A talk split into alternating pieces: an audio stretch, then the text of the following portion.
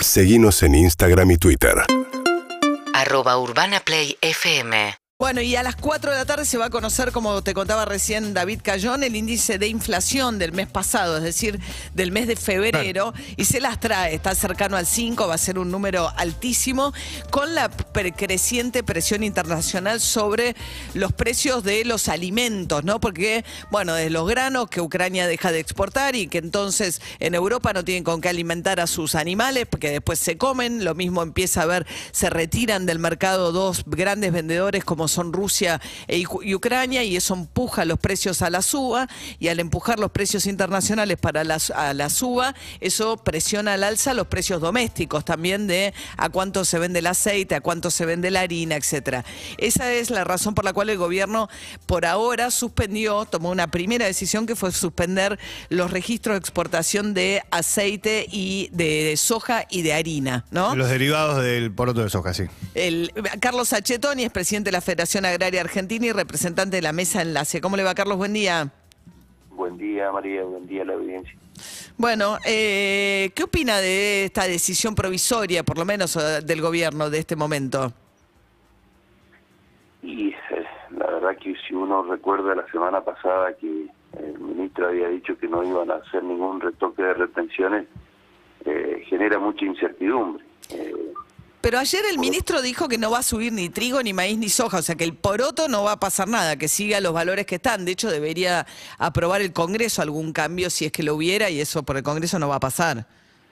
sí, sí, sí, eso es lo que eh, tenemos entendido. Lo único que por ahí nos sigue preocupando eh, es que sacado el diferencial se diluye el fideicomiso aceitero. Y si ellos lo quieren mantener, lo van a querer mantener por fuera y ahí sería un aumento de retenciones encubierto, lo que no todavía no lo, no lo sabemos. Lo que sucede es que por ahí eh, estamos seguros porque sabemos que tiene que ir al Congreso, pero si nos dijera que no van a aumentar las retenciones y no le podemos creer porque ya lo dijo la semana pasada y están haciendo cosas eh, distintas ahora que bueno al día de ayer ha transcurrido sin que lo anuncien porque sabemos que hay un debate muy fuerte con los industriales Claro, pero a ustedes como productores, ¿qué les afecta? Porque, o sea, ustedes entregan el, el- el poroto, ¿no? Por decir algo, y después llega el punto industrial, que es el que lo procesa y hace con ese poroto aceite o harina. ¿Ustedes como mesa enlace no les cambia nada si eso se alterara? No, no, no, no, no. De hecho, nosotros siempre hemos dicho que era siempre una transferencia de recursos del sector primario al, al industrial, porque en definitiva a nosotros, sea para mercado interno de industrialización o exportación en, en carácter primario, eh, no siempre nos descuentan el 33%. Es decir, que nosotros no nos afecta en nada eso. Claro, a ver si se entiende. La idea es que para que lo que se exporta tenga un poco más de valor agregado, es decir, que cueste un poco más caro y que además genere algo de mano de obra en la Argentina, el que exporta aceite o el que exporta harina paga un poco menos de impuestos, menos retenciones que el que exporta directamente el poroto, ¿no? Ahora, ustedes como productores le venden, da lo mismo, porque venden el poroto y da lo mismo, ¿no? esa, esa- esa ventaja no la tienen. No entiendo por qué la mesa enlace es la que reaccionó ayer entonces. No, porque, a ver, no es por el, el diferencial, es, es por eh, que nosotros veíamos que si el fideicomiso lo quieren mantener, lo iban a mantener eh, sacándonos más a nosotros como inventaron el fideicomiso del trigo. Ahí está la clave eh, de lo que uno estaba viendo, de que estaban buscando alguna maniobra eh, no llevándolo al Congreso pudiera habilitarlos para generar un incremento. Pero a ver, a- ustedes la, la situación de como productores les mejoró sustancialmente. Y eh, ahí hay un error, porque eh, los valores han subido de todo, de los productos commodity como también de los insumos, porque los dos países que están en guerra, tanto Rusia como Ucrania, son generadores de fertilizantes. Eh, y, Y- parte de esos fertilizantes, principalmente los de Ucrania, que es más nitrogenado, Sí. es de lo que consume Argentina. Y usted me dice que el, que el fertilizante es el costo determinante en la producción de granos, como para que me diga si me Claro. sube el fertilizante. Tan determinante, usted me dice que la, la incidencia sobre su cosecha del fertilizante es, es- es total. Y claro, claro, sí, sí, sí, por el, la cantidad de fertilizante que se usa y el valor que tiene. Está La urea está en los 1.200 dólares sin haber guerra. Obviamente que ahora, ojalá que no, pero puede subir más y es un factor determinante. Pero es como que me diga, yo entiendo que la harina al panadero le influye, pero además la harina tiene el alquiler del, del lugar, tiene, pagarse, tiene una, es un insumo importante, pero me imagino que en su estructura de costos que le suba el fertilizante no le cambia totalmente el número. Ahí, ahí, ahí está el error, ahí está el error, porque todos los insumos, eh, la urea, eh, todas las aplicaciones que hay que hacerle, eh, todo eso se, se incrementa de manera eh, muy muy fuerte. O sea, usted me dice que los precios del, del, del trigo, maíz, soja están en niveles récord en el mundo y que ustedes ganan lo mismo este año que el año pasado. Y con lo- los costos que vamos a tener de insumos, sí, porque todo se corre. O sea, el combustible ayer aumentó un, 10, un 11,5. O sea, eh, todo está tomando un ritmo eh, bastante enrarecido. Llevamos un 20% en lo que va del año de, de incremento de combustible. Todos los costos se van corriendo. Sí, Eh, a todos nos y pasa lo mismo. Además, ¿cómo? No, a todos nos pasa lo mismo. Exacto. Estamos exacto. hablando de Carlos Achetoni, el presidente de la Federación Agraria Argentina.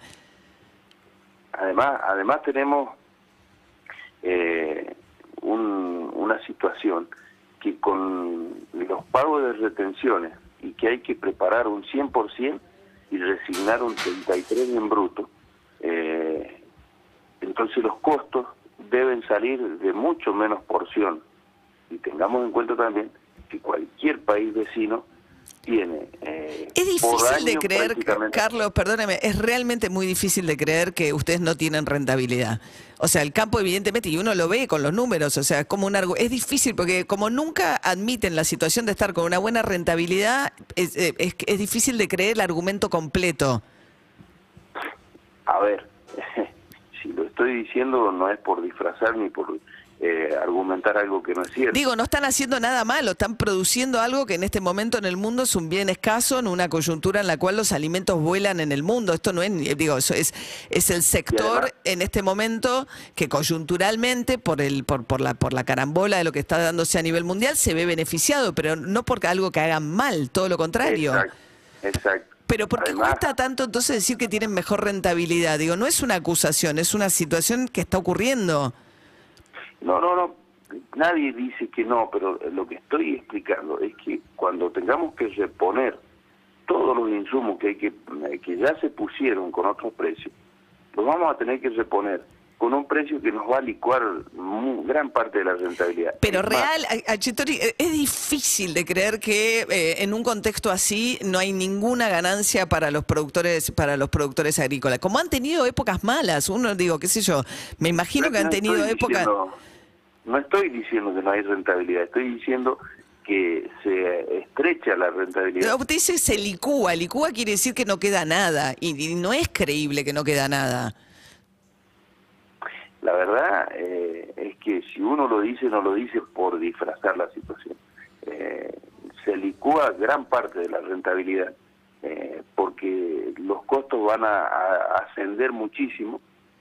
Es más, nosotros estamos eh, viendo que ahora puede haber una mejora eh, en cuanto al trigo no lo va no la va a percibir el productor porque ya no lo tiene los granos puede percibir lo de la soja también tenemos que tener y que es un profundo malestar que hay en el sector productivo que hemos tenido una seca muy importante Sí, Y claro. va a haber una reducción de un 30%.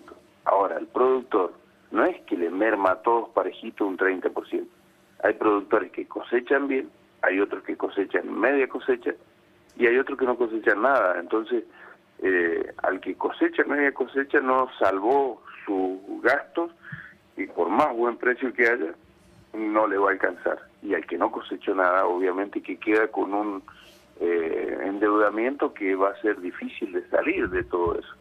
Eh, todo ese combo eh, es bastante complejo para llevar adelante. Ahora, ¿qué estamos diciendo nosotros? El gobierno que no invierte nada, que recauda de lo que invierten los productores y arriesgan los productores, va a tener una recaudación que ya de hecho la tuvo en enero, una muy buena recaudación. Todos pagamos impuestos, no paga solamente el campo impuestos, digo, yo te digo, todos los que trabajamos pagamos impuestos. Exacto, pero ustedes no le sacan el 33%. ¿Cómo que no? Yo, que. Yo pago ganancia, ¿Le pago el, sacan? tre- el 35% se paga ganancias ¿Y en también? determinada escala. Y nosotros también, los productores, pagamos eh, ganancias, pero ustedes no le sacan el 33% en bruto del sueldo que ustedes cobran. Usted dice por las retenciones. Y claro, todos tienen derecho a decir que nosotros tenemos que pagar. ¿Cuál otra actividad hay que paguen el 33% en bruto de lo que trabajan? Nadie. ¿Por qué nosotros sí? ¿Por qué los países vecinos no? Usted está diciendo que no debería haber derecho a exportación, eh, en cuyo caso pagarían más por ganancias, en todo caso. O sea, ¿qué tipo de Exacto. estructura de impuestos hay, Sería- digamos, no? Y sería mucho más equitativo porque quedaría en cada municipio, en cada provincia.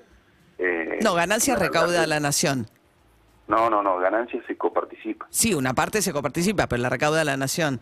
Bien, Claro, pero, bueno. pero no como retenciones que no es coparticipable. Eso es verdad. Bueno, esa es la Digo, discusión que, le- de que las provincias productoras del centro, digamos, y a, diferencia de las regalías petroleras que sí le quedan a las provincias petroleras, no le queda a las provincias productoras de, ¿no? del, del complejo agrícola. Bueno, Carlos, Claro. eh, Carlos Achetoni, presidente de la Federación Agraria Argentina y representante en la mesa enlace. Gracias, que tenga buen día, Carlos. ¿eh? Bueno, gracias, igualmente. Hasta luego. UrbanaPlayFM.com